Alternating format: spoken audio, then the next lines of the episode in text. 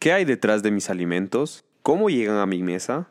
¿Qué actividades y sectores se involucran? Si te interesa saber más sobre estos temas, quédate aquí, que este podcast es para ti. Hola, y qué bueno que sigas aquí.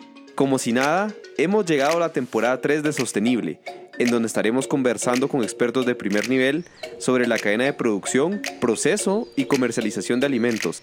Esta vez contando también con la participación de otros sectores como laboratorios, logística y muchos invitados más. Acompáñanos a seguir descubriendo el mundo de la producción orgánica y sostenible en América Latina y, por qué no, también de otras partes del mundo. Soy Noé Alejandro Rivera y seré tu host, tu guía durante todo este trayecto.